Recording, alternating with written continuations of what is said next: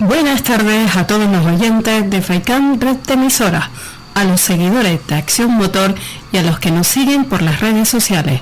Soy Luis Negrín y todos los jueves estoy con ustedes de 3 a 5 de la tarde, aquí en Acción Motor, especial Off-Road.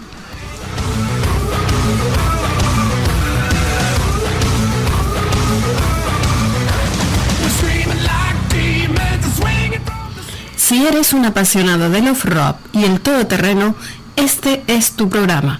Hablaremos del Rally Dakar, de las noticias, la actualidad y novedades. Contaremos con los clubes de las islas, de las actividades que realizan y sus eventos. Hablaremos del Campeonato 4x4 Extremo de Canarias, con sus organizadores y equipos participantes. Les informaremos de las actividades de motociclismo off-road de las islas, del Campeonato de Enduro y Motocross. Todo esto y mucho más los jueves en Acción Motor.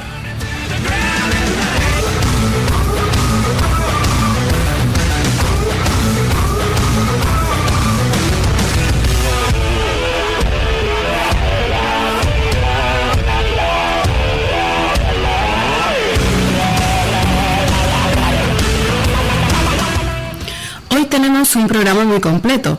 Entrevistaremos al único piloto en ganar cinco campeonatos seguidos, el Nacional de Todoterreno, Rubén Gracia, y nos contará su próxima participación en el Dakar 2020.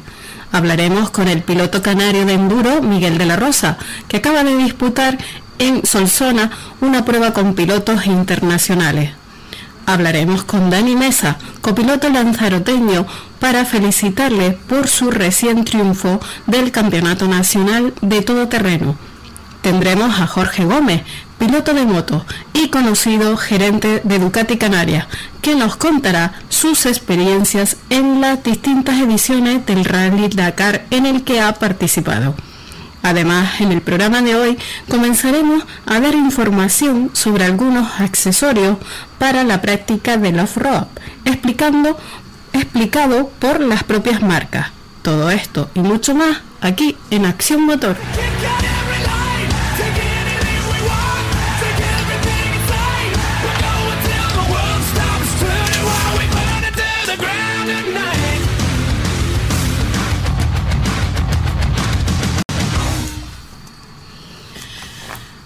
Buenas tardes, Antonio. Hola. Hola, buenas tardes. ¿Qué tal? Bueno, Antonio pertenece a la asociación Weekend Canaria. Eh, y este próximo fin de semana tienen un evento, el evento Weekend Halloween Tenerife 2019. Antonio, cuéntanos un poquito este evento de que, en qué consiste. Pues eh, para poder contarte tendremos que remontarnos al año 2009, que empezó a celebrarse estos eventos ahí en la isla de Gran Canaria y se lleva haciendo paulatinamente un año en Tenerife, un año en Gran Canaria desde el 2011 hacia adelante. Los encargados de hacerlo aquí en Tenerife, pues soy yo más dos personas más y mucha colaboración alrededor de, gente y amigos que nos ayudan. Nosotros lo que celebramos, pues lo que nos ha cometido básicamente es un poco promocionar el parque automovilístico de Volkswagen clásicos que tenemos en Canarias, que es uno de los mejores de toda España y entonces pues hacemos una fiesta temática de dos días en el que hay participantes de todas las islas. Bueno, antes, antes de que continúe desgranando el, el itinerario, eh, es cierto lo que dices, hay algunos coches clásicos, además de la marca Volkswagen, preciosos, o sea, hay algunas furgonetas de estas típicas California, de estas preciosas, antiguas, además en muy buen estado, eh, coches escarabajos y, un sinfín de, modelos que la verdad que da gusto verlos. Pues sí, eh, te reitero, el parque automovilístico más importante de Volkswagen clásico está en Canarias pues el por qué, pues supongo que por, aquellos años 60 que era Puerto Franco y venían los coches para aquí, para Canarias, más baratos que para el de España, donde más furgonetas se vendieron de toda España fue en Canarias y, tenemos un parque automovilístico bastante importante en Canarias. Y entonces, bueno, pues este fin de semana organizáis, lo organizáis en la isla de Tenerife y entonces pues un poco temático, pues, pues queréis por la proximidad de las fechas, pues, pues de Halloween. Eh, bueno, sí, todos los años hay una temática diferente y, el año pasado cuando terminamos el evento de ahí en Gran Canaria, pues decidimos que, el motivo para este año sería Halloween. Cada, cada año es una temática diferente y este año tocó eso. En el 2017 la hicimos de, de los autos locos, aquellos famosos dibujos animados que veíamos cuando éramos pequeños y pues cada año una temática diferente. Y entonces pues recibís a participantes o a compañeros de todas las islas que os reunís el viernes por la tarde en, en Tenerife, ¿no?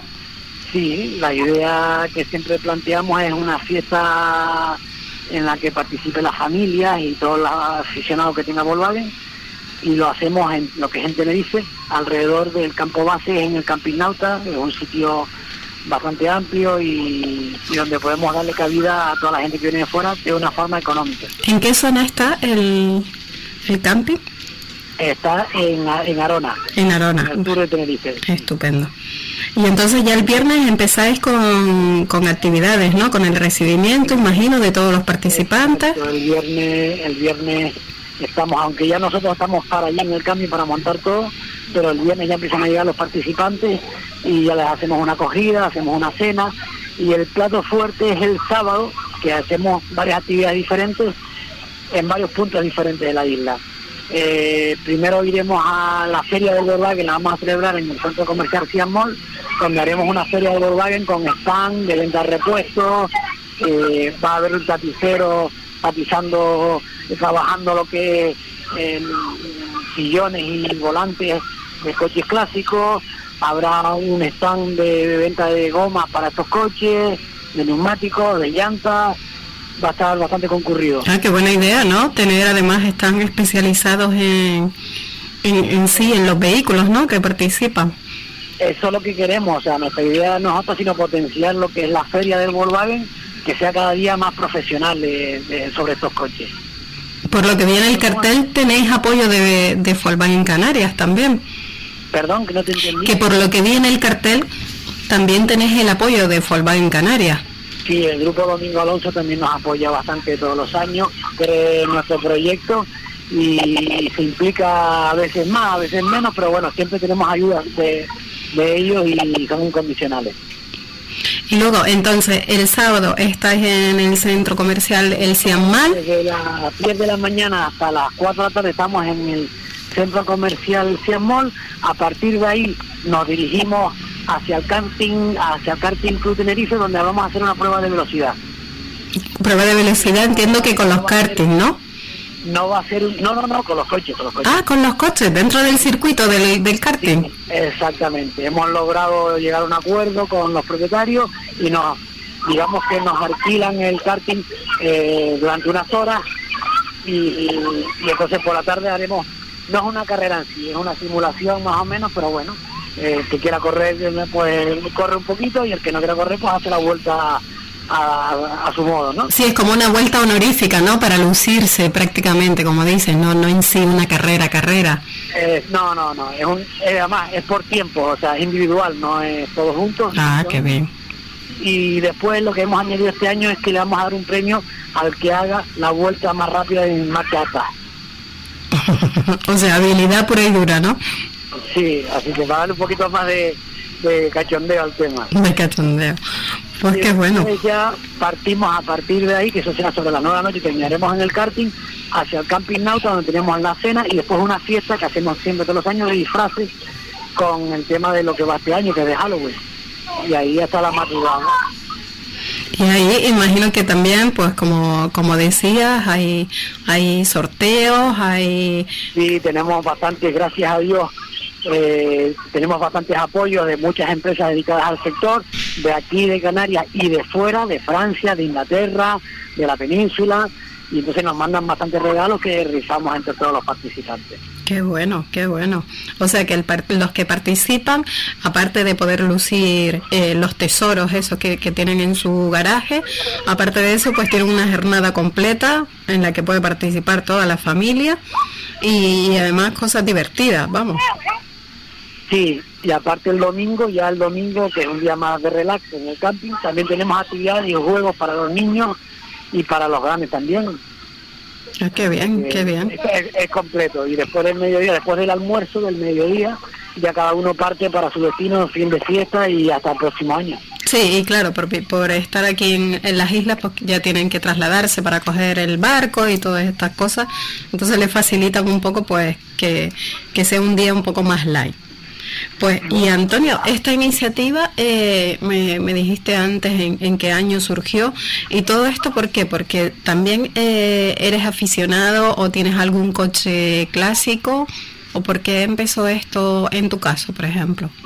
A ver, yo me incorporé eh, posterior a que comenzara esto en el 2009. Yo participé en la del 2010 en Gran Canaria, ya en el 2009 había había había habido la primera y allí decidimos, los organizadores de Gran Canaria nos propusieron al grupo de Tenerife que se hiciera un año en Tenerife, un año en Gran Canaria, y desde el 2011 íbamos haciéndolo año sí, año no, aquí en Tenerife, ininterrumpidamente. Pues qué bueno. Eh, desde aquí, Antonio, también invitamos, ¿no? A todo, a todas las personas, a todo el público, ¿no? Que se quiera acercar para ver estas maravillas de vehículos, ¿no? Se puede acercar a los distintos lugares donde vais a estar, ¿no? Y echar un vistazo. Tanto el sábado en el Cian Mall por la mañana como en el Karting Club podrán ver sobre 120 a 125 coches clásicos Volkswagen refrigerados por aire eh, en, en su mejor esplendor. ¿Aproximadamente cuántos inscritos tenéis o cuánto Pues eh, a, día de hoy eh, vamos por sobre 98 aproximadamente. Entre mañana y eso yo creo que llegaremos a sobre 125 coches. Pues qué interesante, la verdad que no, no es nada fácil reunir a, a más de 100 vehículos, no es nada fácil, menos cuando, cuando son joyas, ¿no? Eh, Antonio, tienes los micrófonos abiertos para si quieres agradecer a, a los apoyos que has tenido, a la colaboración de, de distintas empresas, lo que quieras. Sí, por supuesto, agradecer, como no, a todas las empresas que han colaborado con nosotros, que son muchísimas, y sobre todo a la gente que siempre se volca con, con nosotros en participar, porque si no hubiéramos si no hubieran participantes esto no se llevaría a cabo. Es muy importante que la gente que tenga un Volkswagen lo cuide, lo mime y lo disfrute y se, y se inscriba o venga a visitarnos o venga simplemente a, ver el evento y, verá que es un evento súper sano, súper divertido y que, y que es barato. Es barato para todo lo que, lo que hacemos y, y, disfrutamos y nos reímos, o sea que es un evento bastante divertido, vaya. Pues estupendo. Antonio, eh, desde aquí seguiremos el evento y seguro que alguna foto publicaremos en también nuestro nuestra web www.accionmotor.com para también de esa manera pues apoyar un poco el evento y que llegue y llegue a, más, a más público. Antonio, muchas gracias por atenderme. Un saludo. muchas gracias a ustedes por, por ocuparse y, y dedicar un ratito para nosotros. A ti. Saludos.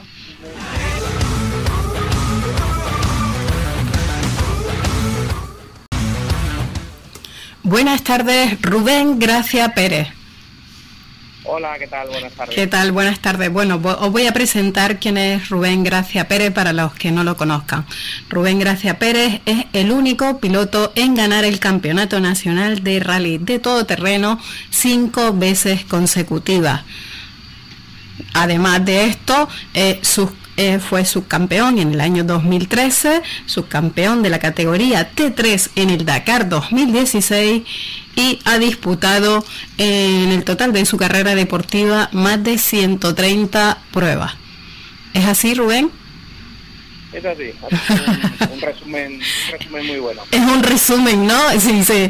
A ver, el palmarés es súper largo y necesitaría casi medio programa para, para nombrar cada una de, las pruebas y, del palmarés que, tienes a tus espaldas. A ver, Rubén, eh, la verdad que este último año... Eh, pues nada, está todo el mundo revolucionado porque vuelves a disputar el Dakar 2020 y está todo el mundo ahí a la expectativa a ver después de tu gran presentación en París con el con el con el Rally Dakar en esa presentación que fue a principios de año pues nos hemos quedado todos con, con muchas ganas de, de ver ese, esa innovadora montura que también nos tendrás que contar algo. Bueno, la verdad que sí, llevamos un año trabajando a fondo desarrollando un, un nuevo concepto de coche, un nuevo tipo de coche que va a ser bastante innovador en el mercado. Y bueno, eh, llevamos disputados muchos kilómetros de test y ojalá que, que un, un, buen arma para disputar este nuevo Dakar en Arabia Saudí y que sea victorioso y sea bueno para nosotros, ¿no? Eh, Rubén, ¿nos puedes eh, eh, decir un poquito pues en qué consiste desde el equipo GPR Sport? porque vais con, con la marca Ford. Sí, sí, sí. Desde el, desde el año 2017 pues mi trayectoria deportiva se vincula a la marca Ford y bueno, disputamos los los los campeonatos, los últimos tres campeonatos los ganamos con un Ford Ranger y la verdad que, contentos, ¿no? ¿Y qué? Este nuevo, este nuevo coche, ¿no? Que vamos a disputar, en el que vamos a disputar el Dakar, también va a tener eh, pues, la publicidad, ¿no? De, Ford y la verdad que, bueno, contentos de estar al lado de una gran marca como Ford. ¿Y qué es lo que lo hace tan innovadora esta montura, Rubén? Bueno, eh, desde hace dos años en el Rally Dakar hay una nueva categoría, eh, una quinta, como todos sabéis, ¿no? Pues hay categorías de coches, de motos, de camiones, de quad y una quinta categoría que introdujeron hace tres años, que es la categoría Sai, UTVs, o se puede llamar de varias maneras. Sí, un poquito hemos explicado en, qué, en qué consiste, sí. es un concepto de coche de 850 kilos eh, con una motorización de moto y sobre todo un coche pues muy de muy poco peso y y bueno, se ha creado una categoría, pues digamos, de un poco más accesible que la categoría de coches, ¿no? Es como una categoría pues que para que lo entendamos todo el mundo cuesta mucho, la mitad, digámoslo, que uno de estos coches como por ejemplo el coche de Carlos Sainz o el coche de Fernando Alonso. Sí, que los grandes oficiales, ¿no? Es, es una posibilidad, ¿no? De, de también eh, participar, ¿no? En este Dakar, en este Rally Dakar tan impresionante con ese tipo de montura. Eh, luego eh, van tres vehículos como, como el tuyo. Sí, sí, sí. Las, la escudería que, que yo comando, que tengo la suerte que de, de crear hace ya más de 20 años, pues desde el año 2016 nos, también bueno pues nos planteamos el construir nuestros propios coches y así es, ¿no? Eh, estos nuevos vehículos que hemos creado, eh, pues eh, se están fabricando cinco, cinco, las cinco primeras unidades y tres de ellas pues van a disputar el, el Rally Dakar y una de ellas puede tener la suerte pues, de, de pilotarlo. Y nos decías que los test van bien, que, que estáis trabajando en ello. Imagino que también la preparación física, ¿no? Que es súper importante, que además tienes experiencia por haber participado anteriormente en el Dakar. ¿Qué nos puedes contar sobre esto? Sí, sí, sí, está claro. Eh, el Dakar es una suma, ¿no? De, cansancio, de, de no dormir bien, de comer mal y poco y son muchas horas encima del coche, encima hay kilometraje que han, que han anunciado para la edición 2020, pues es, es, de 8.000 kilómetros, de los cuales 6.000 van a ser cronometrados. Por lo tanto, si, divides esos 8.000 kilómetros entre 12 etapas, te sale una media de 700 kilómetros. Por lo tanto, la verdad que hay que estar preparado físicamente pues para estar dentro del coche pues 14, 16 horas, que es lo que vamos a estar diariamente durante 12 días. Así que sí, se prevé largo y duro. Rubén, ¿qué cosas eh, mm, tendrás en cuenta destacar, eh, dado que todos van eh, por primera vez a correr esta prueba en Arabia Saudí?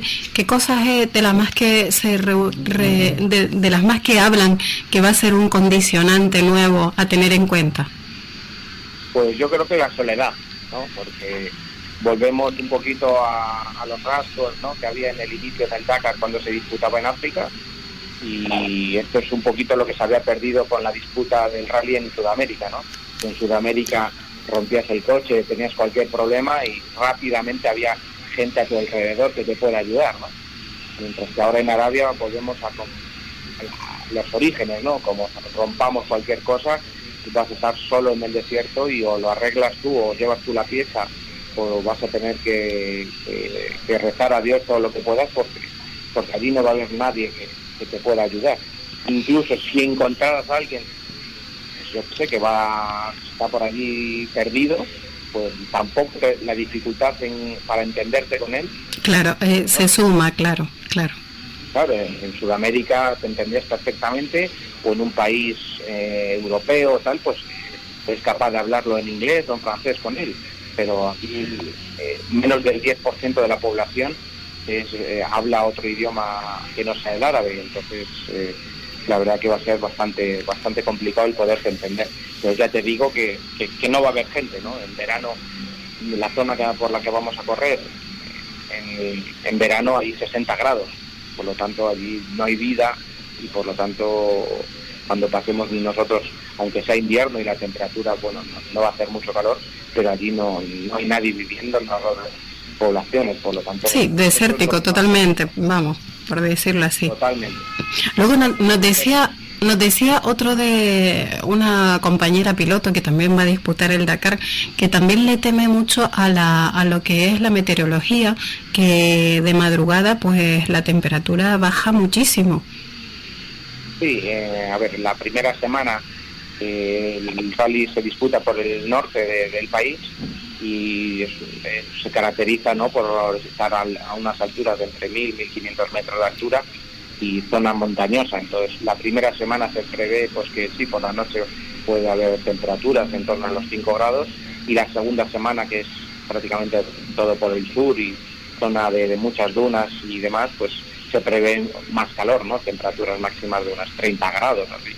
Pero bueno, yo creo que va a ser llevadero, no, no vamos a estar en temperaturas como fue en Argentina, que estaban por encima de los 50, ¿no? O sea que va a ser, en cuanto a la temperatura nos va a dar tregua. Y en cuanto a la navegación, eh, ¿esto es algo que, que, tu equipo lleva muy preparado? ¿Es algo que, que siempre os asusta un poquito? O... Bueno, eh, la navegación es un, un, ingrediente importante en esta disciplina de los rally ride.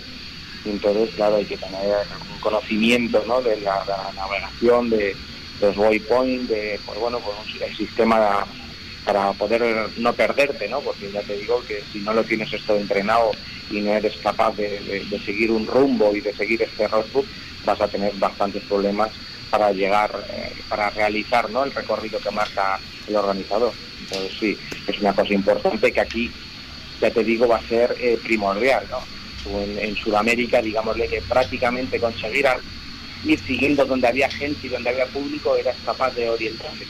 Aquí no va a haber gente en la que fijarte por el, por el recorrido y va a ser un poco ir con tus propios conocimientos. Rubén, luego, eh, como decías, con este nuevo proyecto, con esta innovadora montura, eh, un poco a tener en cuenta qué rivales de los que sabes que van a participar se puede decir que son tus rivales directos? Bueno, eh, lo que ha anunciado el, organizador, la entidad organizadora del Rally Dakar, es que va a ser la, categoría de las cinco hemos mencionado, va a ser la categoría con más participación, llegando al centenar de, pilotos los que, los que lo van, los que vamos a estar allí disputándolo, ¿no? Sí, lo tenemos confirmado. Además, eh, eh, Manuel Tajada estuvo eh, con nosotros concediendo una entrevista y efectivamente en la categoría Side by Side pues hay muchísimos inscritos. Sí, ya te digo que es una categoría un, poquito más accesible que, la categoría de, coches y la verdad que claro, nos estamos animando mucha gente a correr y bueno, yo creo que el principal rival pues será el equipo oficial americano de Panam una marca de este tipo de vehículos pues muy fuerte y que han construido un coche muy potente y, bueno, serán creo que la punta de lanza a esta categoría del Rally ¿Quiénes son tus los compañeros que van con, con estos vehículos igual que el tuyo? Bueno, los tres pilotos que vamos dentro de la estructura de GT Sport somos tres pilotos de Madrid. Eh, uno de ellos es Domingo Román, el segundo piloto es Roberto Carranza, que ya disputó el Rally Dakar este año en, en, Perú. Y el tercer vehículo es el que conduzco yo. ¿Y los copilotos? Eh, ¿Te sabes los nombres de, los tres, Rubén? Sí, sí. Domingo Román irá acompañado por Eduardo Izquierdo. Eh, Roberto Carranza irá acompañado por Juan Carlos Fernández. Esta pareja, como ya te he dicho antes, disputó ya el Rally Dakar de este mismo año y yo iré acompañado pues, por Sergio Pintado, con de mis mejores amigos, es con el que gané el Campeonato de España en la categoría absoluta el año pasado y la verdad que... Sí, es tu, tu copiloto de siempre, por, decir por decirlo así, ¿no? Sí, sí, sí. Vamos, a ver, son muchas horas las que vamos a disfrutar, vamos a estar dentro de un coche y tu copiloto tiene que ser como, como si fuera tu mujer, ¿no? Te tienes que llevar perfectamente con él porque vas a vivir eh, dentro de un habitáculo de dos metros cuadrados, mm, pues ya te digo, 16, 18 horas al día. Sí, vamos, es una prueba no solo de, manejo, sino de... es una aventura al final, porque aunque sea un rally no deja de ser una, una aventura de las más duras del, mundo. Sí, dicen que es de las aventuras más duras y difíciles que hay en, el planeta, así que bueno. Rubén, ¿tienes alguna experiencia en el Dakar anterior o alguna anécdota curiosa que nos puedas contar? Bueno, eh, nosotros tuvimos la suerte de disputar el, como pilotos oficiales de Mitsubishi el Rally Dakar del 2016. fue una experiencia preciosa, una experiencia muy bonita y sobre todo yo lo que destaqué de este, ese año pues fue el, público, ¿no? O sea, estábamos en Buenos Aires y la cantidad, eh, decían en, en la salida protocolaria, pues eh, bueno, en el rally de Islas Canarias que pues fue de los, grandes recuerdos que yo tenía en la, retina, pues había un montón de afición y tal. Lo del Rally Dakar ese año en, Buenos Aires, eh, decían que había por encima del millón de personas en la salida protocolaria, entonces es de las cosas que se te quedan grabadas en la retina. Ir por, por la autovía kilómetros y kilómetros y en el borde de la carretera toda una, hilera de gente que, que pues, ir de Madrid a Barcelona por carretera y que los 600 kilómetros de carretera haya gente viendo de pasar. Sí, la verdad que eso ha marcado mucho porque hay más participantes que, que también nos lo mencionan, que, que el arropo fue impresionante y que eso, eh, aunque incluso pilotos que no son tan conocidos como tú, que decían que son de esas experiencias que no se olvidan y es una parte de la que te anima y te engancha a, a querer participar en otra edición. Sí, sí, sí, sí, espectacular. El apoyo que había en Sudamérica, la afición y todo. Eso es un poquito lo que vamos a echar de menos en, Arabia Saudí, ¿no? ¿no? va a haber tanta afición, tanto público como, como había en Sudamérica, ¿no? Rubén, eh, con el tema de la seguridad eh, de Arabia Saudí, eh, ¿qué opinan? Yo sé que, que la empresa ASO, organizadora del Dakar, lo tiene todo, todo muy bien controlado y además tiene muchísimos años de experiencia, pero ¿a ti te preocupa especialmente algo o, hay algo que, que, no sé, que en sí ustedes lleven como, como parte también de, de ese operativo de, de seguridad? Bueno, a ver, el tema de la seguridad es una cosa que a todos los pilotos, a todos los equipos, ¿no? Nos, nos preocupa muchísimo, pero bueno, confiamos siempre pues que una entidad organizadora como es ASO, ¿no? de, yo sé, de organizar pues desde el Tour de Francia, la Vuelta a España, el Dakar, pues confiamos en ellos como una gran empresa que es y, bueno, creemos que la, seguridad estará garantizada.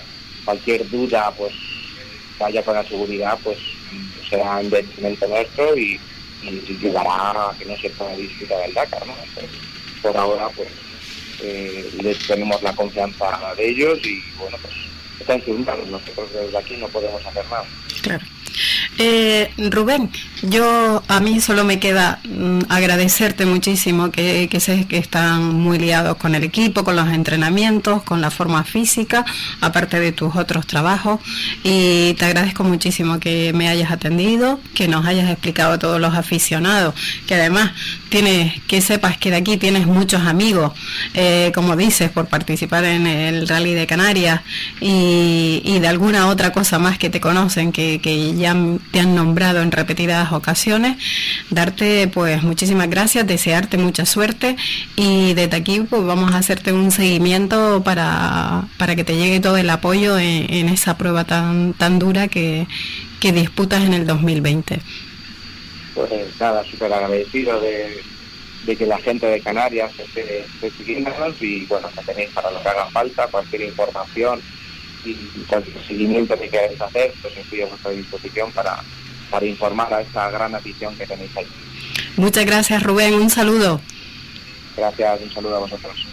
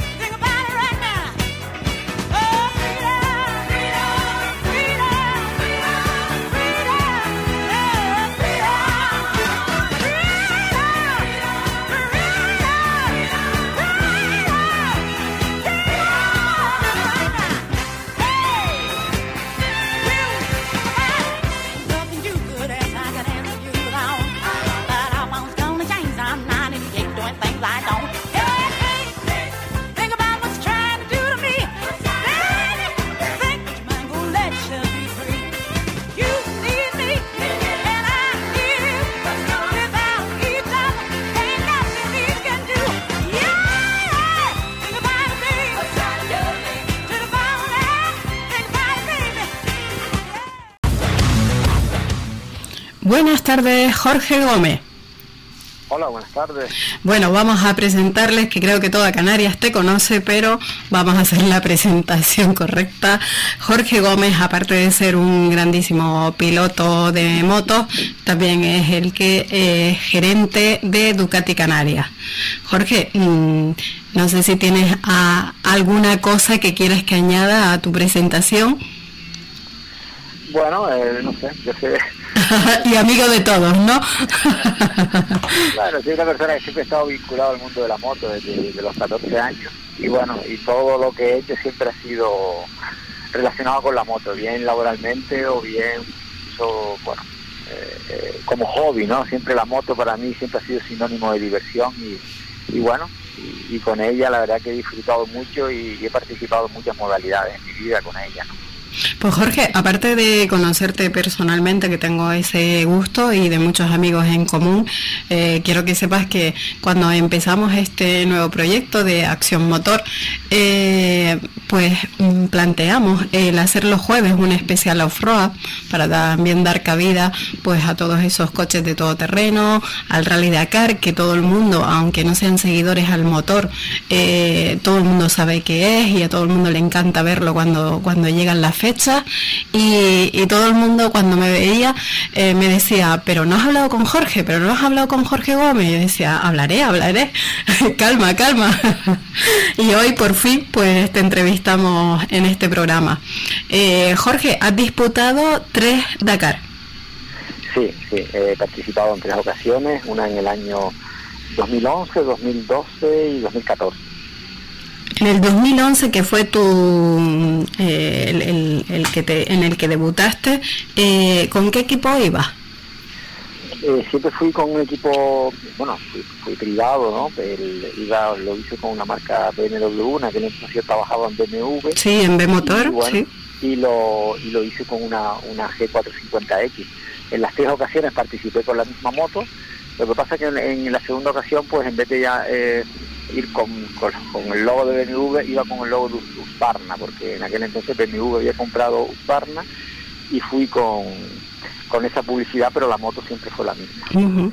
Y esa primera edición eh, fue dura, muy dura, ¿no? Incluso tuviste ahí una ocho costillas rotas, si, si no... Si... Sí, bueno, me pasó de todo, porque siempre el primer Dakar eh, uno va, generalmente vas muy vamos, vas vas muy perdido, ¿no? Generalmente vas con que no, que todo es nuevo, no sabes navegar, eh, no sabes realmente a lo que te vas a enfrentar. Y sí, la verdad es que tuve, tuve, en el sexto día tuve una caída, me fracturé un par de costillas y bueno, pude, pude continuar y la verdad es que, bueno, la suerte es que lo pude acabar, ¿no? Entonces, bueno, pues eso fue lo que me quizás me motivó para, para volverlo a hacer y hacerlo de otra manera un poquito más, con menos atropello, ¿no? Y, bueno, y así fue, y el segundo año volví. Bueno, antes, antes de que, de que, de que corras tanto, eh, claro, un primer Dakar en moto y que consigas acabarlo, no hay que pasar por alto que esos son muy pocos los que lo consiguen. Eh, sí, sí, realmente el, en el Dakar, bueno, pues solamente viendo las participaciones, que generalmente inscritos en motos, pues eran parrillas casi de como de 190 motos, y, acababan la mitad, ¿no? Acababan, el primer Dakar se acabaron 94, además yo fui el número 94, o sea, yo fui el último de los que, de los que acabó el, el Dakar ese año. De que llegaste a meta. Y luego te mm, animaste y el siguiente año ya estabas ahí en la edición 2012 volviendo a participar. Sí, la verdad es que, bueno, a mí realmente el, segundo año, me, quizás sobre todo la motivación fue, bueno, porque el, Dakar al final engancha, al final es una prueba de, un reto y, la verdad que el, el, ir pudiendo acabar día a día, pues una cosa que te va te va enganchando porque es un rally que, que, cualquier cosa te, deja fuera de, de, la prueba, ¿no? Y entonces, bueno, pues quizás también el primer año no conseguí eh, patrocinadores y después, bueno, pues quizás por la de, la manera que me fue y la repercusión televisiva que tuve en el primer Dakar, pues bueno, tuve mucho más apoyo a nivel de sponsor y eso fue un poco lo que me animó sobre todo ir al, segundo. Sí, te favoreció, aparte de la gana, te favoreció pues pues poder participar un, año consecutivo a, ese. Y este 2012 también conseguiste acabarlo. ¿Y alguna vivencia especial que quieras mencionarnos? Eh, bueno, Dakar al final, eh, sobre todo pues yo siempre, cuando la gente me pregunta sobre el Dakar, eh, que es duro, y sí, bueno, el Dakar es, muy duro, eh, solamente tienes que luchar realmente contra tu contra tu cabeza, mm, porque se supone que cuando vas a un Dakar, pues bueno, montar en moto se sobreentiende que sabes montar en moto. El problema es eh, la mente tuya que te traiciona. Generalmente cuando a, todos nos someten a un esfuerzo grande durante, durante muchos días, con sin dormir, y si a eso le añades estar a temperatura por arriba a veces de 40 grados, pues generalmente siempre la cabeza busca una justificación para abandonar y eso es lo que le suele pasar a mucha gente. O sea, llega un momento que, que la cabeza, pues bueno, pues te busca una justificación y... sí, ¿verdad? como tú dices, la justificación de ya no puedo más, estoy cansado, es que me duele todo, es que estoy perdido, es que voy mal de tiempo, es que... ¿Qué hago yo aquí? ¿Qué hago yo aquí? sobre todo te ves muy solo, pues Dakar es una prueba. a mí me hicieron una entrevista con la Dakar y un poco me decían que qué me llevaba el Dakar y yo decía, mira, sobre todo vamos, me ha encantado, pero sobre todo la soledad, ¿no? Porque estás pues realmente, yo, o yo en ese caso, estaba casi 8 o 10 horas encima de la moto todos los días, donde no hablas con nadie, y después, claro, cuando llegas al vivac, que llegas tarde, pues tienes lo justo para, para ducharte, comer, eh, hacer la caseta, dormir, en fin, que, que, estás al final, estás solo, porque no tienes ni tiempo de estar relacionándote, ¿no? Y bueno, y eso quieras que no, un día tras otro, y y cuando estás solo con, esas, con esas temperaturas y, por ahí tirado, pues bueno, pues al final, pues bueno, pues la cabeza, la cabeza así, en fin, si no la tienes muy bien amueblada, pues, pues igual el, te quedas y no vuelves a salir. Te iba a preguntar, porque eso eh, suelen coincidir muchos pilotos del Dakar, y eh, qué periodo de adaptación o, en qué cosas te enfrentas luego cuando ya llegas a casa la, la civilización, eh, además en tu caso te hicieron unos recibimientos, además apoteósicos, vamos, con muchísimos aficionados, amigos, familia que fueron a recibirte, pero ¿Cómo te adaptas de esa soledad tan extrema a otra vez? Y todo el mundo llamándote, tu familia que no se quiere separar de ti. Eh. Bueno, yo, yo un poco lo que yo le diría, el Dakar para mí lo que, lo que me ha enseñado sobre todo al final es conocerte más a ti mismo, porque realmente uno no, realmente no es consciente de lo que somos capaces de aguantar y en, y en qué situaciones. Cuando yo pensaba que ya no que ya no podía más, que aquí se me acababa porque ya no llegaba a la meta, no, todavía me quedaba mucho tiempo, muchas horas, podía aguantar muchísimo más, podía seguir muchísimo más tiempo sin dormir, en fin, que te das cuenta que el, que el, que el ser humano, eh, vamos, es una maravilla, en el sentido de que, de que al final es un tema más bien mental y, sobre todo creer mucho en ti mismo, ¿no? Entonces, pues bueno, a mí me ha enseñado mucho el, el, el, reto, ¿no? El, reto de la superación, ¿no? La superación personal. Sí, y que todo lo, todo lo puedes conseguir, eh, con cabeza lo puedes conseguir. A lo mejor, bueno, yo me vi en muchas situaciones eh, muy mal, pero muy mal, muy mal, hablando de, de, a lo mejor de pararte a vomitar, porque estás con el cuerpo de estado de alerta, con mucho cansancio, y bueno, te paras 20 minutos, media hora, comes algo, eh, te vas recomponiendo y de repente, pues bueno, pues despasado media hora, 40 minutos, estás otra vez en marcha como si nada hubiese pasado. Entonces te das cuenta que al final todo es un poquito de, saberlo llevar y, en la vida al final todo, todo es así. Entonces muchas veces, sobre todo, afrontar las cosas con tranquilidad y con cabeza. Yo creo que eso es un poquito lo que yo me llevo de, la experiencia mía del Dakar. Luego, en el 2014 te volviste a animar y en este caso ya no tuviste tanta suerte y por unos problemas físicos te tuvieron que evacuar. Sí, sí. En 2014 tuve la mala suerte que en, la, en, los previos a la carrera, dos días antes, tomé un, agua que no, no era embotellada por, un despiste y, me cogí un, virus de estómago vamos, tremendo. Y, bueno, quizás cometí el error también de tomar una de tomar medicación, esto Fortasec para, para, para parar diarrea y tal, yo creo que eso fue lo, peor que hice, porque porque al final paré la diarrea, pero se me quedó el virus como como como dentro del estómago. Entonces, bueno, tuve el problema que no me podía alimentar, solamente podía beber, no la comida no me entraba y claro, cuando empieza la carrera sin poderte alimentar, claro, físicamente estaba... tenía fecha de caducidad.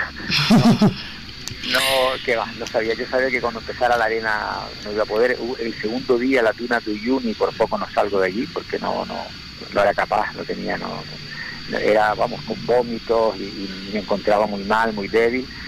Y luego el siguiente día pues pude sobrevivir y claro, hasta que llegó el quinto día, que fue en Tucumán y con temperatura de 48 grados, el cuerpo dijo basta y, ya no pude seguir, me caí al suelo y, ya no, no pude, no pude, no pude proseguir. Total que nada, me, tuve la suerte de que un piloto de coche me vio tirado, llamó a eh, llamó a, la organización, aunque ya yo había hablado con ellos, pero claro, en esa etapa fue un día que abandonaron muchas motos, me parece que se quedaron como 35 motos abandonaron.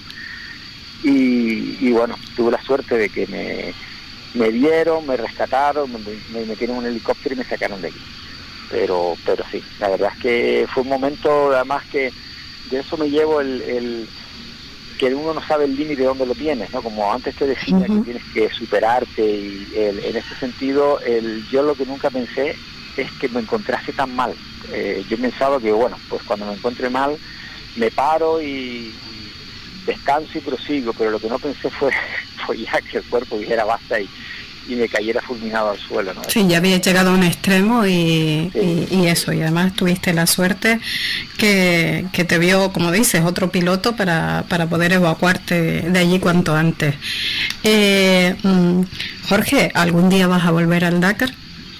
No, no, ya no, ya el, Dakar, el Dakar ya vamos, yo llegué tarde. Yo el, Dakar fue, mi primer Dakar fue mi, mi, regalo de, de, 50 cumpleaños, que ya era muy tarde para empezar una prueba como esta, pero bueno, eh, tuve la suerte de, de, hacerla, de poder hacer tres, aunque la última no había acabado, y, y ya está, ya, ya son presupuestos que son muy altos, eh, tienes que prepararte físicamente mucho, ya yo lo he experimentado, sé lo que es, y, la verdad que no me arrepiento por en absoluto, estoy súper, vamos, agradecido de poderlo haber hecho y, nada, pero bueno, pero yo creo que las cosas tienen, tienen su momento y ya yo desde luego no, no, no creo que esté para, para volver. bueno, eh, mm, eh, estamos escuchando a todos, Jorge, que dice que, que lo del Dakar ya no, porque es muy duro y demás, pero él va en el 2017 y nos sorprende de nuevo y participa en el Rally Intercontinental y eh, es que, para que todos los oyentes lo sepan, es un desafío de 14 días y de más de 6.000 kilómetros y se va con una Ducati Scramble. Sí. O sea que mm, por un lado nos estás diciendo que ya no, pero hace nada estabas metido en, en este berenjenal. Sí, sí, hombre, la verdad que sí, yo fue mi inicio en Ducati, pues bueno, pues yo quería hacer algo distinto con la marca y bueno, eh, elegí un rally, la verdad que el rally intercontinental es un rally, pero que es un rally, es un rally sencillo para una moto como una Ducati Scramble, la verdad es que es, más complicado porque es un reto, con una moto de enduro sería muchísimo más fácil, pero sí, me metí, me metí en esa aventura y, era aquí al lado, Marruecos, y la verdad es que me encantó, me lo pasé fenomenal y fue fue un, un, lujazo. Pero hombre, también tengo que decir que era un reto por ir por la moto que iba, pero bueno, el nivel de exigencia de ese rally no tenía nada que ver con el... Con un Dakar, ¿no? No, claro. no tenía nada que ver. De todas maneras, claro, no lo, no lo pusiste fácil porque ir con este modelo de motos pues no era la adecuada. Pero bueno, mm, no sé de dónde surgió la idea, pero mm, tú pusiste empeño y, y la verdad que, que fue muy bien. Sí, además fue un, proyecto bonito porque la moto yo la hice, yo, yo la moto del Dakar, eh, yo la, preparación del, de todo, del kit, de, todos los instrumentos de navegación y todo esto siempre lo hago yo, lo hago yo en mi casa. Me, encanta la mecánica y la, y la entiendo. Y el proyecto con Ducati pues fue pues fue igual, la moto yo la traje aquí a casa y, entonces adapté parte de la moto del Dakar, eh, se lo puse a la, a la Ducati, o sea, toda la suspensión delantera, eh, trabajé sobre las suspensiones traseras, cambié llantas, en fin, fue un proyecto que no solo lo disfruté en el, rally, sino en el, en el, previo. En el preparativo. Mm. El previo lo disfruté mucho porque era adaptar una moto para meterla en, en ese en ese rally, ¿no? Y la verdad que todo el mundo me veía, joder, ¿cómo te vas a meter con esto aquí? Pero pero bueno fue fue muy bonito la verdad. Pues mira una cosa de esas no no la descarto pero pero tiene que pero algo que no sea tan sobre todo tan costoso y tan que, te requiera tanto tanto esfuerzo físico. Tanto esfuerzo físico sí tanta preparación porque al final hay que ser consciente que en el Dakar te juegas la vida y que hay unos mínimos de preparación no solo económicos que, que hay que tener en cuenta para participar Sí, mira, por ejemplo, yo cada vez que iba al, Dakar, yo como meses antes, me levantaba todos los días a las 6 de la mañana, hacía una hora de gimnasio, eh, después los sábados eh, salía en moto, hacía mucha moto, pero claro, eso es un día, otro día, otro día, y tenías que tener una tonalidad física. Claro, eso no, eso no es suficiente porque nosotros hablamos, por ejemplo, con chicas que van a participar en el Dakar o ya lo han hecho o pilotos y su preparación es Mm, vamos, por decir, casi 12 horas al día. Es una parte de fisio, una parte de psicología, incluso una parte de, navegación, eh, cardio, eh, mm, gimnasio, con la bici. O sea, la preparación ya hoy en día de los pilotos que participan en el Dakar es impresionante, sobre todo los de moto, ¿no? Sobre todo los pilotos de moto.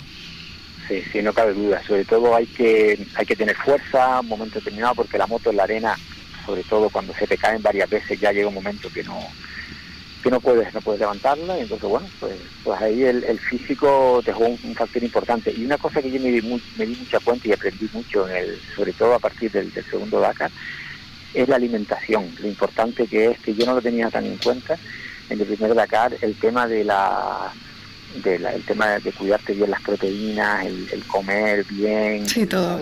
Por dentro, por fuera, psicológicamente, por, por todos lados.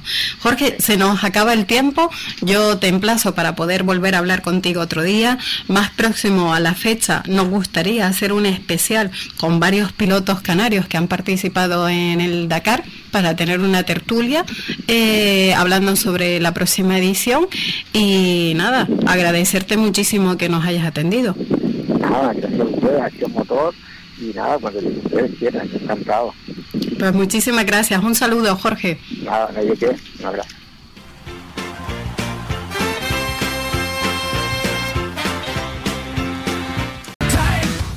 Buenas tardes, Miguel de la Rosa.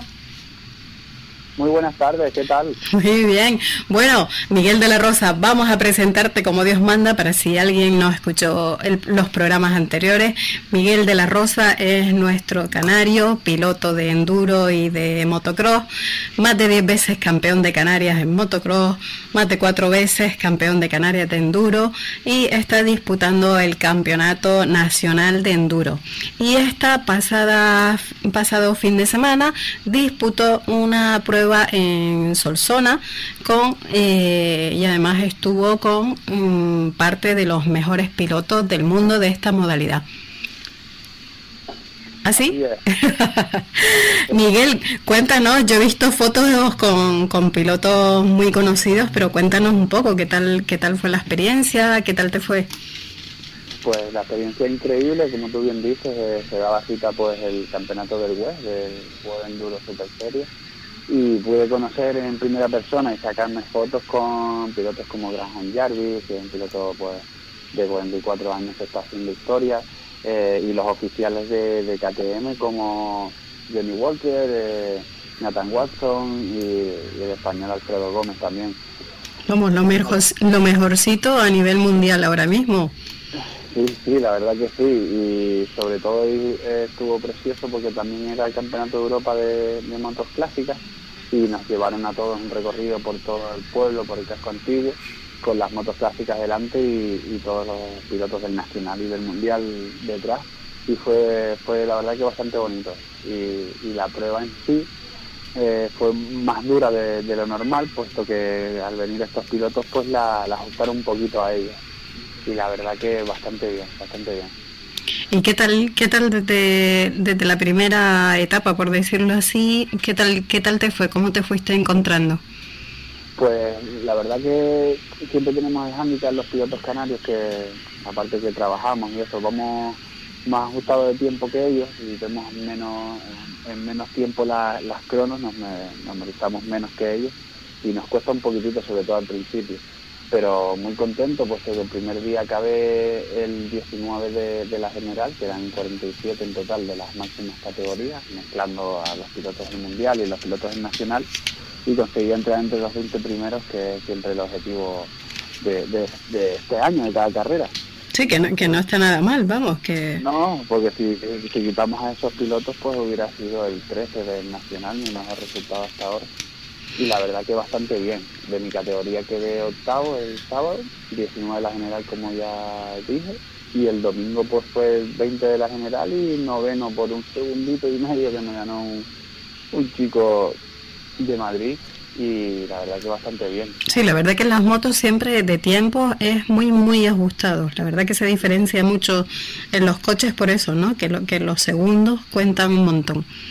Sí, date cuenta que el, el tanto sábado como, bueno, el sábado más, el sábado salíamos a las 9 de la mañana y terminábamos a las 5 y media de la tarde sin bajarnos de la moto prácticamente. Entonces es una lucha de resistencia también que, la verdad que cuando acaba el día y acabas a mi cargo, con algunos rasguños, así, eh, pues te quedas bastante contento. Miguel, ¿qué pruebas te quedan por disputar? Pues me queda ahora el 2 y 3 de noviembre, que es la última de Nacional en Galicia, en la LIN, que es bastante importante puesto que sigo tercero en el campeonato con 13 puntos de ventaja con el cuarto y mi objetivo es intentar quedar entre los tres primeros. Está bastante difícil porque que es el cuarto suele ganar casi siempre las carreras, pero lo vamos a intentar. Claro, claro que sí y después de esta carrera, la siguiente semana ya es el, Mundial de Portugal, a los, seis días. De sí, que es la Sick Day, en la que hemos hablado anteriormente, que es una prueba que especialmente te hace muchísima ilusión.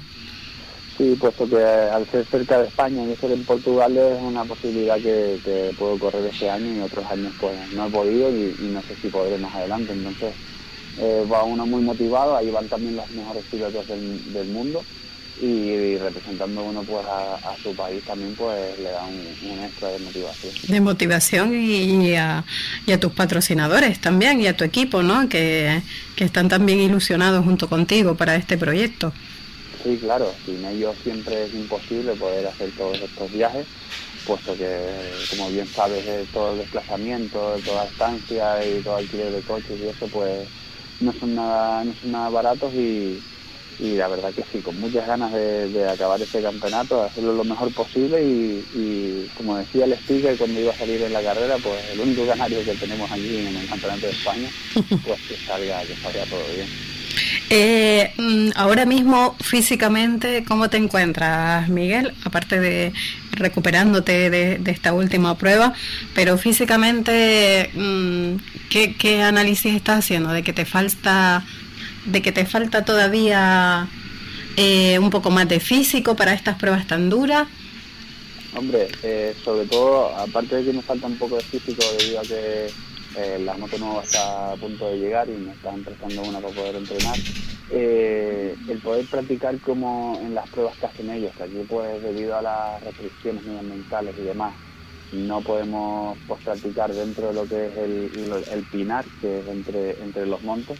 Eh, pues un poco pues eso, la característica de donde entreno. Me hace falta un poquito más de horas de moto, que lo compagino con el trabajo como bien puedo y en realidad de físico, para lo poco que creía que había entrenado, pues la verdad que me quedé bastante contento.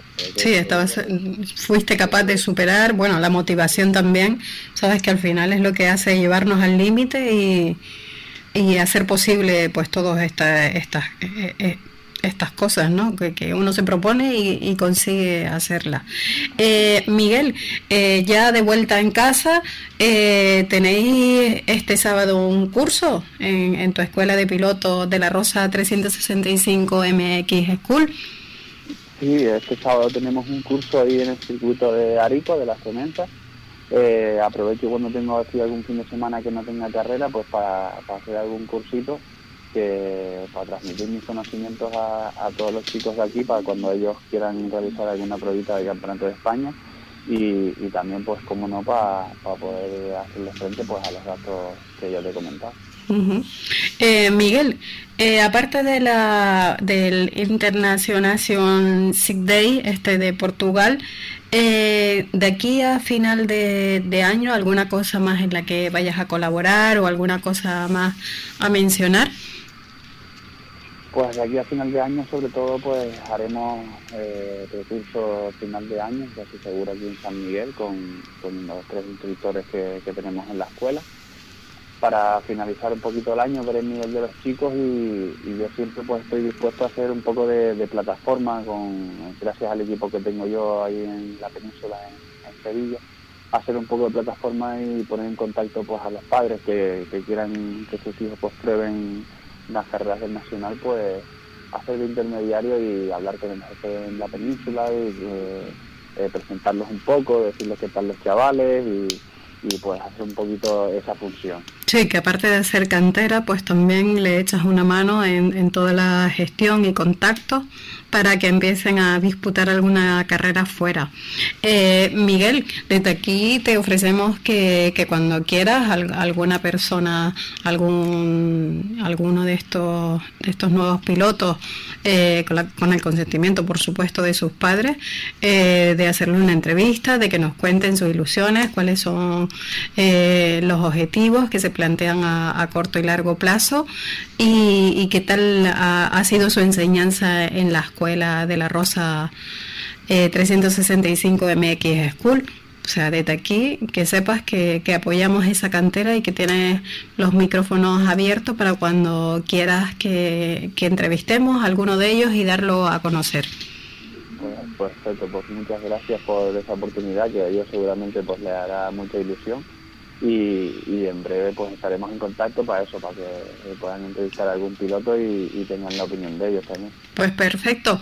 Miguel, eh, estamos pendientes a ti, como siempre, te seguimos haciendo el seguimiento en tu carrera deportiva profesional y muchísimas gracias por habernos atendido.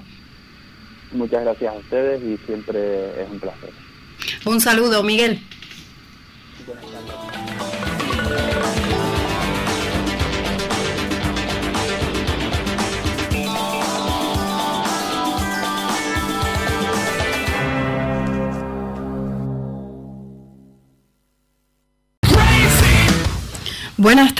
Manuel Soler. Muy buenas tardes. Manuel Soler es el gerente e importador para España y Portugal de cabestrantes o winter de la marca Rumba.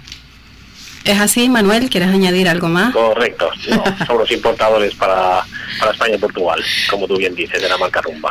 Pues bueno, en este especial Off-Road hemos decidido empezar eh, a hablar con algunos accesorios eh, que suelen utilizar mucho pues todos nuestros oyentes y, y seguidores a este programa. Y qué mejor que la marca Rumba para que nos hable pues de las características y de algunas preguntitas que tenemos sobre el tema.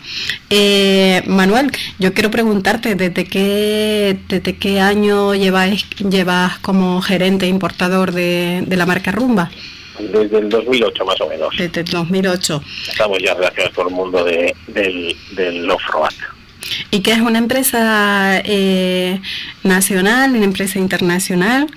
Es una empresa nacional, pero también trabajamos un poquito con Francia y algunos países, Polonia, trabajamos vendiendo, sobre todo, pero sobre todo con la marca Rumba, trabajamos España y Portugal. Y a ver, cuéntanos un poquito, eh, los cabestrantes o winter para las personas que, que, igual no tienen tantas nociones como yo de este tema, eh, ¿en qué se, característica, se caracteriza principalmente la marca Rumba?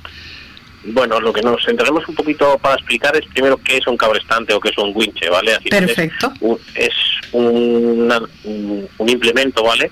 Que con un motor eléctrico nos hace eh, tener capacidad de tracción extra para poder rescatar o, o, ayudarnos para acercar un material al vehículo, ¿no? Pero sobre todo es eso, es un, es un motor eléctrico generalmente, ¿vale? Y los otros los que comercializamos son eléctricos e hidráulicos, puede ser la fuerza hidráulica también, eh, nos ayudan a superar obstáculos o a, atascos.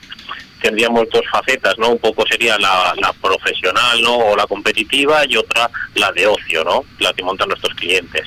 Los cablestantes normalmente se, se montan de forma eh, fija en los vehículos, en la parte delantera, con una pequeña instalación eléctrica o hidráulica, si es el caso de un cablestante hidráulico eso es un poquito la presentación de lo que sería el artículo, ¿no? Es, eh, nos sirve para rescatarlos, ¿no? De autoayuda, para poder ir solo alguna vez o cuando vamos en un grupo, podernos rescatar varios varios vehículos. La, la fuerza de, de estos cabestrantes o, o Winter, imagino que depende, ¿no? Que tenéis varios modelos, ¿no? Correcto, sobre todo tenemos que elegir siempre el equipo eh, idóneo para nuestro vehículo. Para eso tenemos que saber más o menos el peso total del vehículo para elegir correctamente eh, el modelo. Eh, todos los cablestantes eh, tienen una capacidad de arrastre, de arrastre máxima, ¿vale? Aunque usando poleas podemos multiplicar ese, esa capacidad. Normalmente nosotros preguntamos el peso del vehículo y elegimos el modelo. Podemos empezar desde cablestantes para vehículos pequeños tipo ATV, Quad, que pueden ir con arrastres de 800, 900 kilos, hasta los 8000 kilos más o menos en eléctrico, para que te hagas un poco la idea, según el tipo de vehículo o, o, o trabajo, vamos a decir. Entonces, eh, eso, esa capacidad de arrastre viene dada por una potencia de motor, unas revoluciones y una relación de reducción que está en la caja de reducción. ¿Vale? Y el diámetro de, de lo que es el tambor. Eso nos dará la capacidad de arrastre de cada cabrestante. Uh -huh. Y después, una vez, mmm, como dice, según las características, el peso y demás, luego eh, los vehículos, por ejemplo, de los usuarios que no de competición, eh, uh -huh. tienen a elegir entre, entre varios o solo ya por esas características eh, tienen que ir a un modelo concreto.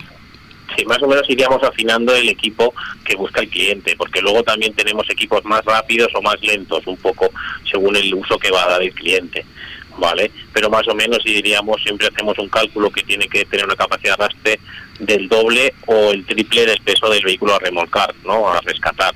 Entonces, con eso, esa pequeña multiplicación de nuestro peso por dos o por tres, eh, nos situaremos ya en unos cuantos modelos ya bastante centrados. Nos podemos centrar en, por ejemplo, un Toyota Land Cruiser que podría estar alrededor de dos toneladas, ¿vale? Eh, por dos, iríamos a 4.000, pues buscaríamos un, un 4.500 libras, libras no, perdona, kilos, que serían unas 9.500 libras de arrastre. Ese sería el equipo que nosotros recomendaríamos para nuestro cliente que montara. Y ahí tendríamos modelos con cable sintético, con cable de acero, dependiendo del uso y presupuesto del cliente. Antes comentaba el, el tema de los CUAP. Eh, ¿Los cabestrantes es conveniente para cualquier tipo de vehículo o entendemos que mm, turismo entiendo que no, pero... Los cabestrantes tienen las funciones que te comentaba, de autorrescate, de poderte tú rescatar cuando te has quedado atascado en una zona, o ayudar a un compañero, o en labores de trabajo, o acercarte un material cerca de donde tú estás trabajando. Hay muchas funciones, ¿vale? Entonces, por ejemplo, un quad muchas veces son ligeros que casi con una persona o con la ayuda de dos personas se pueden mover, pero otras veces es necesario ayudarte un cable estante para poder subir una zona embarrada o ha quedado atascado en una zona de rocas, entonces se usa el cable estante. Y vosotros entiendo pues que tenéis muchísimos modelos adaptados incluso para, para quad. Nosotros tenemos, sí, modelos desde 800 kilos de arrastre hasta 8.000 en eléctrico y llegamos hasta los 10.000 en hidráulico, ¿vale? Que son equipos ya más para eh, servicios más de grúa o, góndolas, un poco otros trabajos más industriales, vamos a decir. Pero lo que es ocio, como quads, buggies, ATVs o terrenos, llegaríamos, digamos, hasta los 8.000, incluso nos quedaríamos en los 5.500 kilos de arrastre, más o menos, por tamaño. Y claro, como decía, distinta, para distintas funciones, eh, y luego ahí hay que añadir eh, pues que hay muchísimos complementos no para añadir para según la función en la que quieras utilizar el, el cabestrante correcto al final lo que tenemos son pequeños accesorios o diferencias que podemos elegir pues podemos elegir un cable sintético más ligero más seguro a la hora de trabajar o cable acero más resistente en el sentido de a la fricción pero más pesado entonces, ahí va un poco según el uso y según la economía, porque el equipo con cable sintético es más caro que un cable de acero. Ah, pues fíjate, pensaba yo que era al revés, que el, que el de cable de acero eh, era más resistente y por consiguiente era más, más mm, caro. A ver, es una resistencia que tenemos un poco que entendemos a, a, la vista. El cable de acero tiene una resistencia y el cable sintético muchas veces tiene una resistencia superior a la propia del cable de acero en el mismo diámetro. Eh, en el uso de ocio ya se está casi siempre se elige el cable sintético por la comodidad y, el, y la ligereza. ¿vale? Casi todos los equipos que se van para ocio son con cable sintético, mucho más fácil de trabajar con ellos. Ahora que has mencionado el tema del peso, eh, mm, incorporar a tu vehículo un cabestrante, aproximadamente cuánto peso extra le estás añadiendo al coche pues contaríamos ya unos alrededor de los 30 kilos del equipo, ¿vale? Un cable estante de un 9.500 libras, que son unos 4.500 kilos, ¿vale? Eh, estaríamos hablando de unos 30 kilos de peso, a lo que habría que sumarle lo que es la base de fijación al vehículo, que estaríamos hablando de otros 10, 15 kilos al final. Todo eso se monta en la parte delantera del morro y por delante el eje de tracción, ¿no? O el eje delantero del vehículo, con lo cual las características dinámicas del vehículo varían bastante y que acostumbrarse un poco a la conducción. Y luego en, en, el, en, la cuestión de homologarlo, eh, entiendo que, que, la marca Rumba pues ya te da la documentación necesaria, pero luego tienes que adaptar, ¿no? Lo que es el vehículo para la ITV, me refiero en documentación, ¿no? todos los cabezantes Rumba disponen de garantía de dos años y certificado CE para poderse homologar, ¿vale? Aparte de ello, se debería realizar un proyecto de, ingeniero que será el que nos acabará homologando ese cable estante en nuestro vehículo. Es una documentación que se hace paralela, ¿vale? Esto es como todos los cables estantes de cualquier marca. Y tienen que disponer del CE, pero luego tenemos que hacer el proyecto con nuestro ingeniero. Y, eh, y, imagino que desde la desde la marca Rumba pues asesoráis ¿no? a los clientes para conseguir este este proyecto. Nosotros, lo que te digo, desde vía, sea vía telefónica, vía email, asesoramos a nuestros clientes, pues nada, sometemos al cliente a unas preguntas básicas y no nos las da para que podamos saber qué vehículo eh, va a ser instalado, qué instalación quiere hacer, qué, qué uso le va a hacer. Con toda esa información intentamos asesorar y dar varias, varias posibilidades al cliente, ya sea por discurso económico o, o por carga, o dependiendo un poco el uso. Luego nos mencionaba desde a partir de cuántos kilos hasta, hasta ya más profesionales. Eh, el tema de los precios, eh, para que nos digas así a grosso modo, a partir de, de cuánto eh, se puede conseguir un, un cabestrante. Mira, pues por ejemplo, por, seguir el ejemplo un poco de un Toyota Land Cruiser, por ser un coche, vamos a decir, bastante conocido, un cable estante de 1.500 libras, que son 4.300 kilos, 4.500 kilos, ¿vale? De arrastre, eh, con cable sintético y mando inalámbrico, para que veas, de nuestra marca estaríamos hablando de unos 415 euros más impuestos. Hombre, con esas características, como dices, pues la verdad que es muy accesible, ¿no? Yo pensaba que era mucho más costoso. Sí, a ver, eh, hay marcas de todo. Tenemos desde los Ferraris, ¿no? que siempre han sido marcas muy consolidadas, a otras marcas más económicas, muchas de producción asiática, ¿vale? Pero nosotros nos situamos en una clase media, intentamos dar un buen servicio de, de, reparación si hace falta, disponemos de todos los accesorios de, y recambios de nuestros cablestantes y estamos situados en un precio, diría yo, intermedio. O sea, y, o sea que el, cliente, pues que no tenga ninguna duda en también el servicio postventa que tenéis, ¿no? Desde de, de, reparación, de, de, repuesto. En nuestras instalaciones reparamos cablestantes de diversas marcas, ¿vale? Con nuestro recambio, con lo que no hay que dudar que nosotros disponemos de cable, eh, de motores, relés, escobillas, engranajes, todo lo necesario para poder reparar cualquier cablestante. Manuel, eh, en este caso para nuestros oyentes y seguidores del mundo del todoterreno y off-road, eh, ¿dónde podrán buscar información o dónde pueden eh, ponerse en contacto con la empresa para, para informarse o, ver los distintos modelos que tenéis? todos nuestros cablestantes en nuestra página web que es www.rumba.spain.com ¿vale? O pueden también consultar a sus talleres. En sus talleres muchas veces, si les preguntan por nuestra marca, nos conocen y estarán nuestros cablestantes y no tendrán ningún problema en conseguir obtener el, esto. Además, en, las islas justamente eh, tenemos varios distribuidores que los instalan e incluso en equipos de competición usan mucho nuestro material, motores y relés, por ejemplo, están utilizando mucho en competición en vuestras islas. Pues estupendo. Manuel, muchas gracias por atenderme. No sé si quieres añadir alguna cosa que me haya quedado.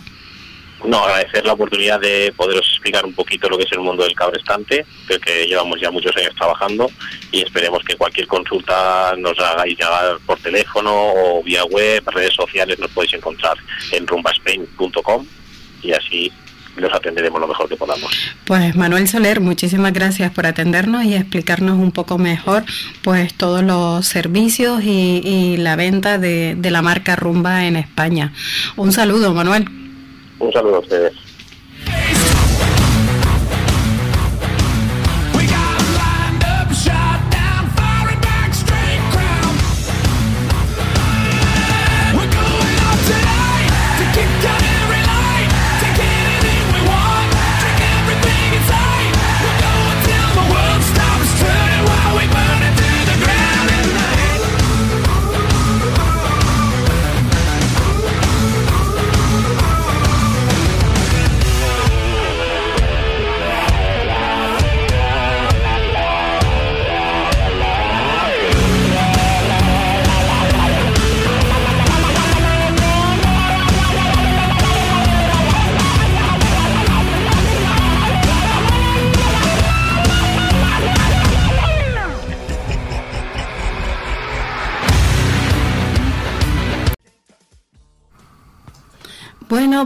Continuamos un poco nombrando a, pilotos y copilotos de aquí de las islas que disputan campeonatos nacionales fuera.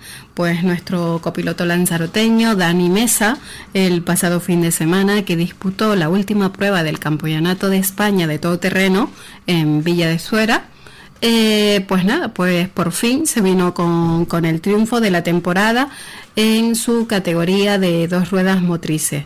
Junto él es el copiloto de Javier Herrador. Y con su equipo pues se ha alzado con, ese título de este campeonato nacional en esta modalidad de dos ruedas motrices. Y desde aquí pues queremos felicitarlo y esperamos hablar eh, en breve con él. Si no es hoy pues posiblemente en otro programa y también nos gustaría pues con él pues hablar del próximo Dakar que aunque él no participa al estar en el equipo de Rador Motorsport pues tiene mucha vinculación con otros pilotos que participan en el Rally Dakar 2020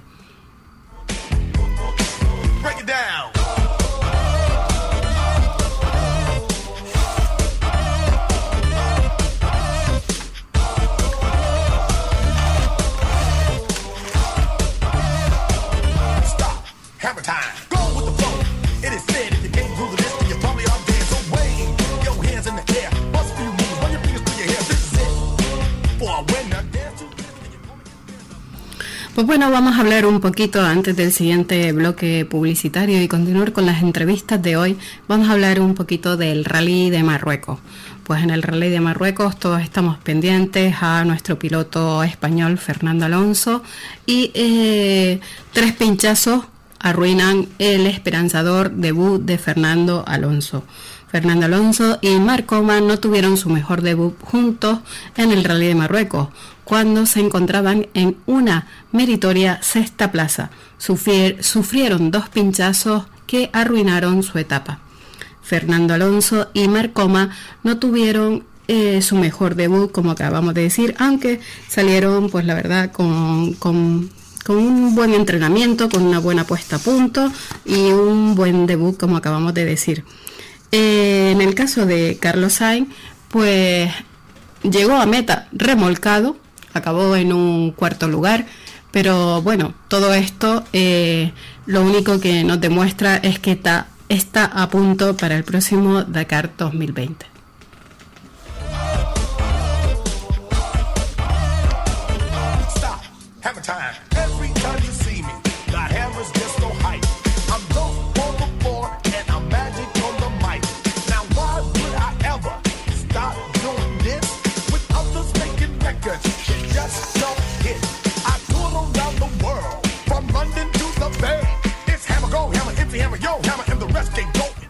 En este Rally Marruecos, pues también la Yassan participó eh, y acabó en meta en, 21, en la 21 posición a 43 minutos y 9 segundos de barrera. Después de superar un trazado nada propicio para ella en la general, la barcelonesa ocupaba el 20 en el puesto de la general. El recorrido del día tenía un poco de todo, pero mucho de dos cosas, piedras y surcos, dos características que la piloto tiene anotadas en fluorescente en su listado de superficies más desfavorecedoras. La especial contaba de 386 kilómetros cronometrados, más otros 49 de enlace, que se eternizaron por si fuera poco. Al llegar al campamento, la participante tuvo que apañársela sola sin la ayuda de los mecánicos para preparar su respectiva moto para el día siguiente. Bueno, Laia San nos sigue demostrando que, que esta piloto pues está preparadísima para el próximo Dakar.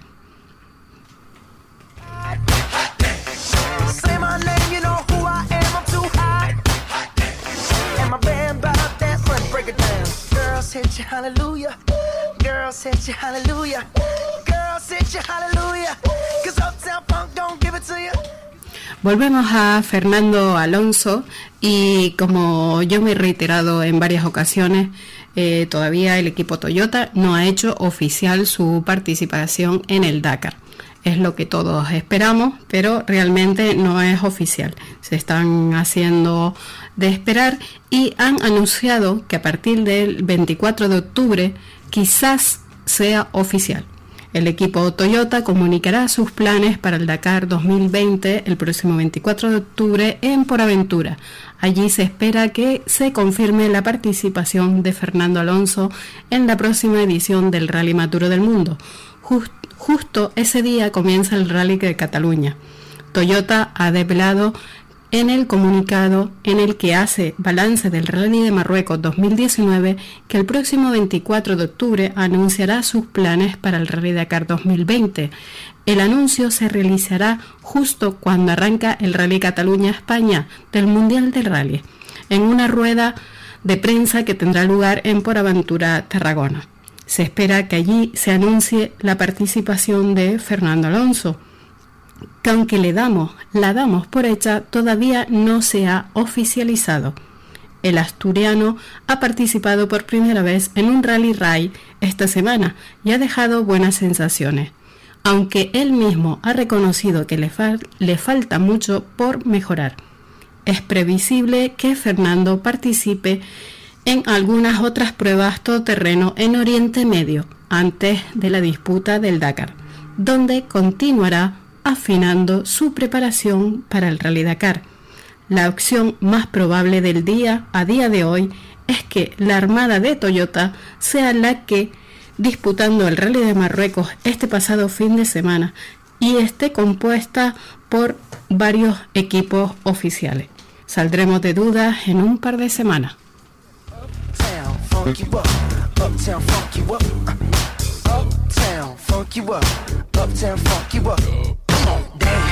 Jump on it. If you said and flown it, if you freak dead and own it, don't brag about it, come show me. Come on, dance, jump on it.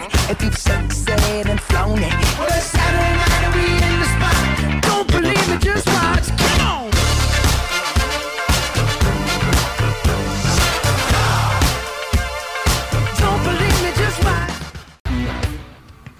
Buenas tardes, Dani Mesa.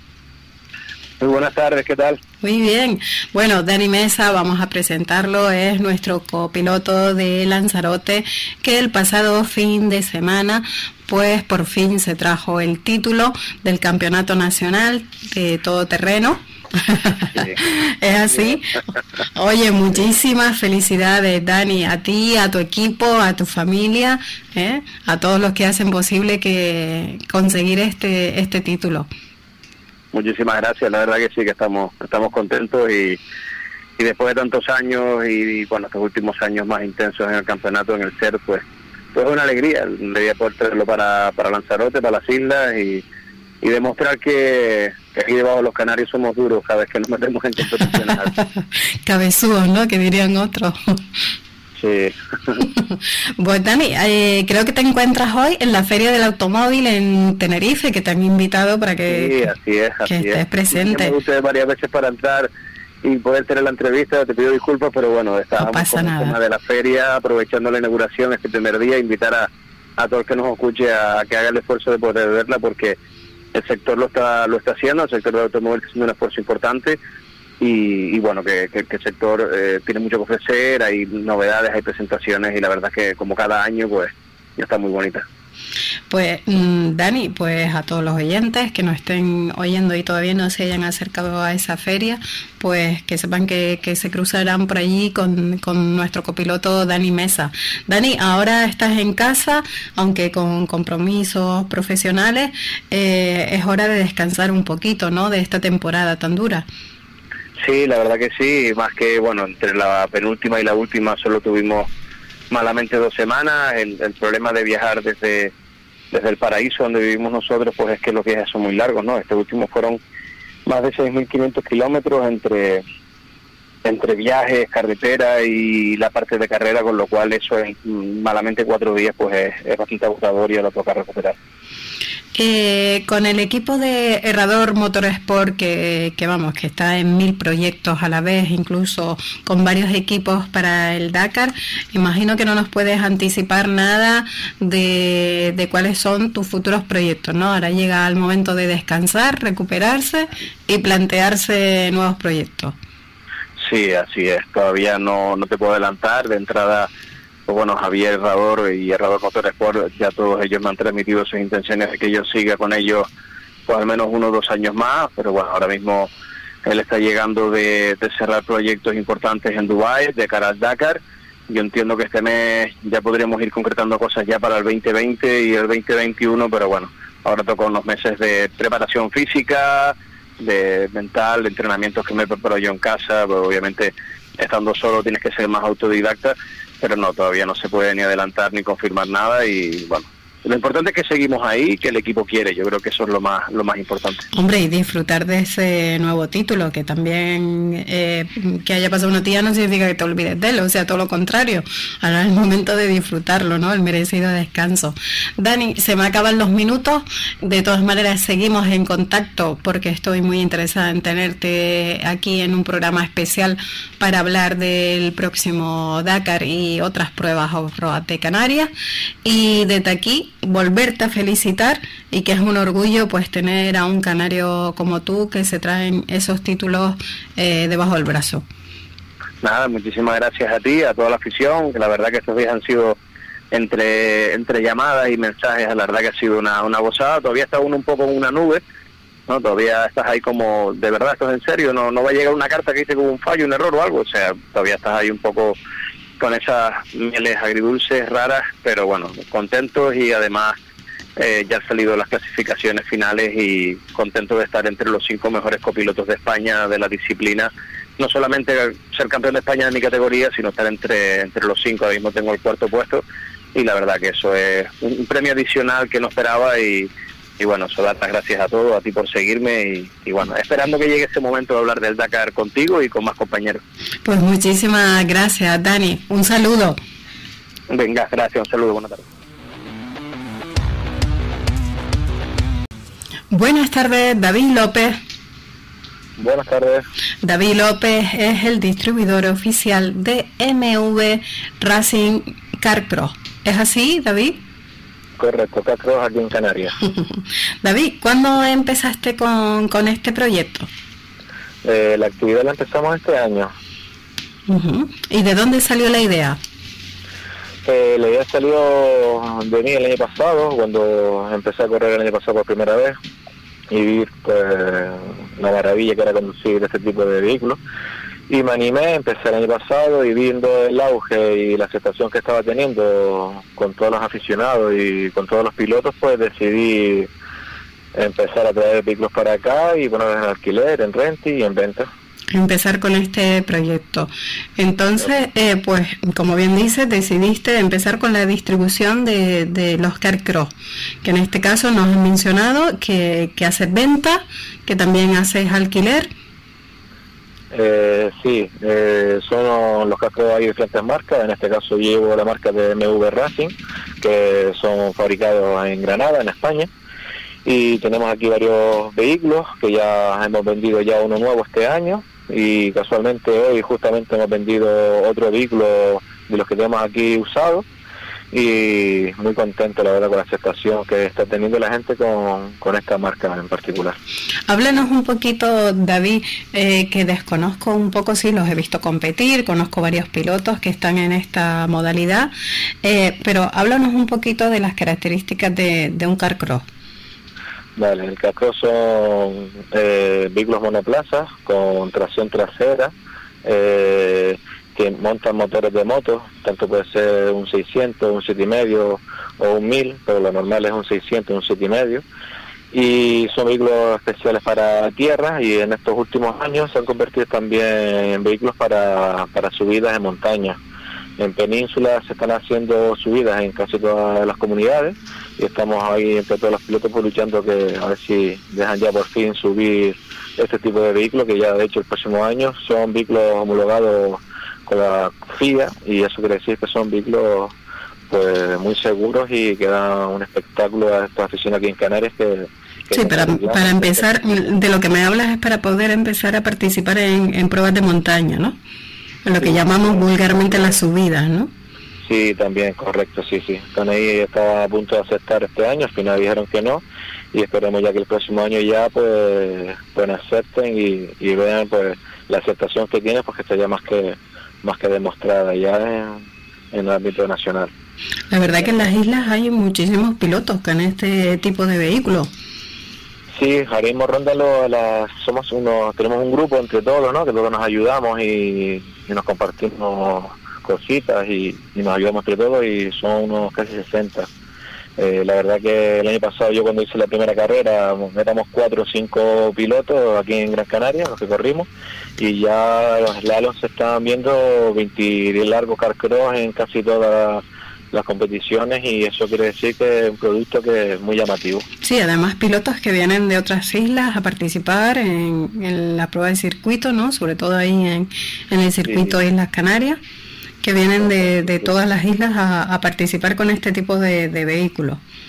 Sí, se está viendo todas las pruebas en el circuito de Islas Canarias, es una referencia aquí en las Islas Canarias, como es el circuito y la superficie y demás. Y la verdad que ahora en el Memorial Jorge Santana, en esta última, va a ser un verdadero show porque van a venir muchas marcas de la península, se están moviendo todos los cascos de todas las, de todas las marcas, tanto de Galicia como de Barcelona, como de Granada, viniendo para acá pilotos corredores nacionales que están corriendo el Campeonato de España.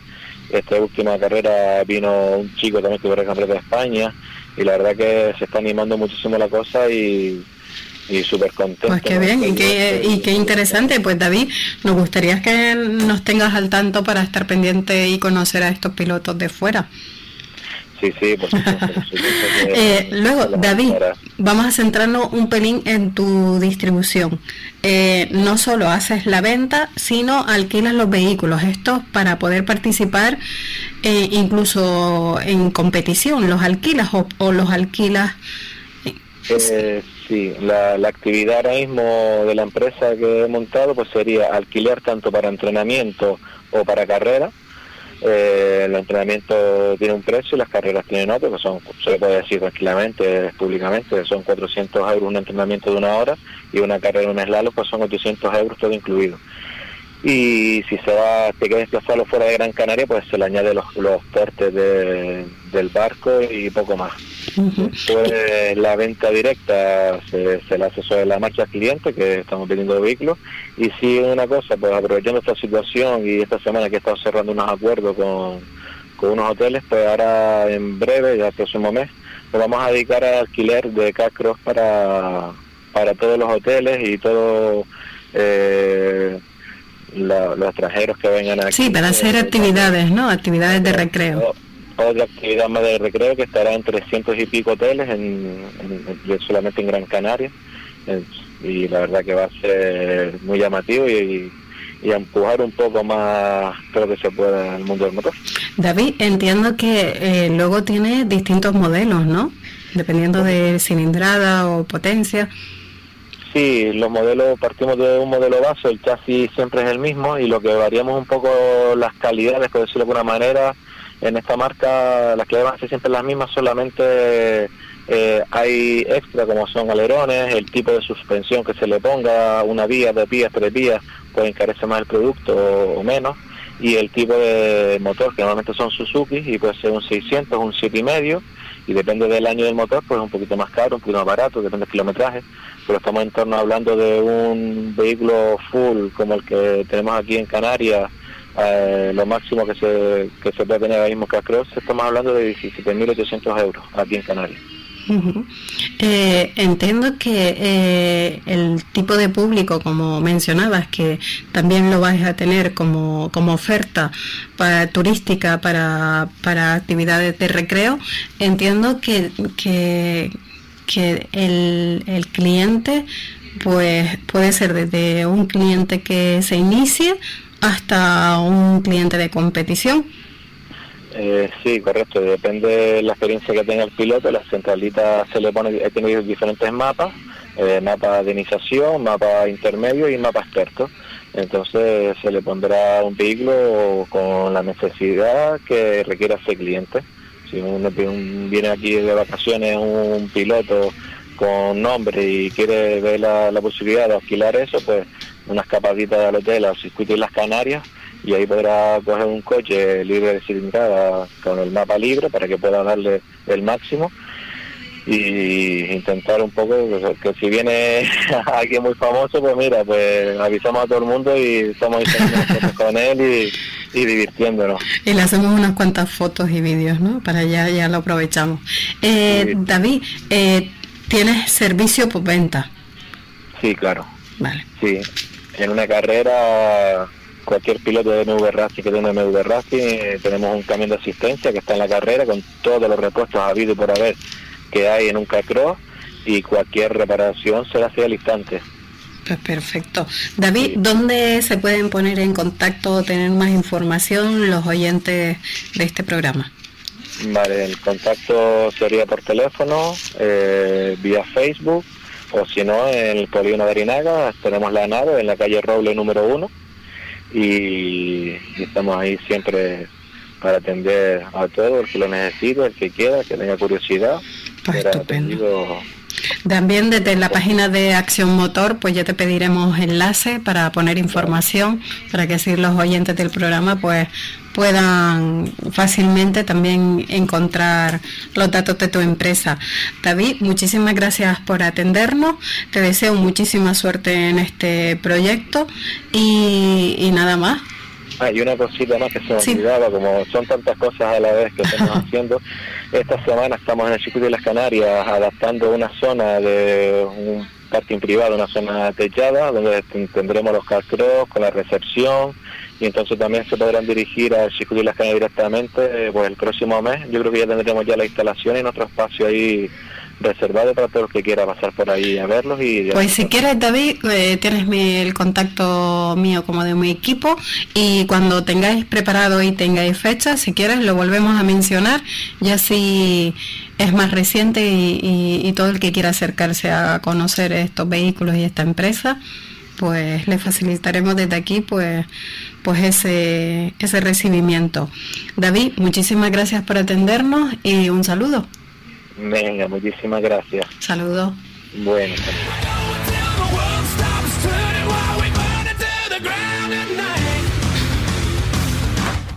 Pues bueno, hasta aquí el programa de hoy. Me hubiera gustado decir muchísimas más noticias del Rally de Marruecos y de las novedades de, todo lo que comprende este especial eh, off-road. Pero eh, hasta aquí el programa de hoy. Espero les haya gustado y muchísimas gracias por seguirnos.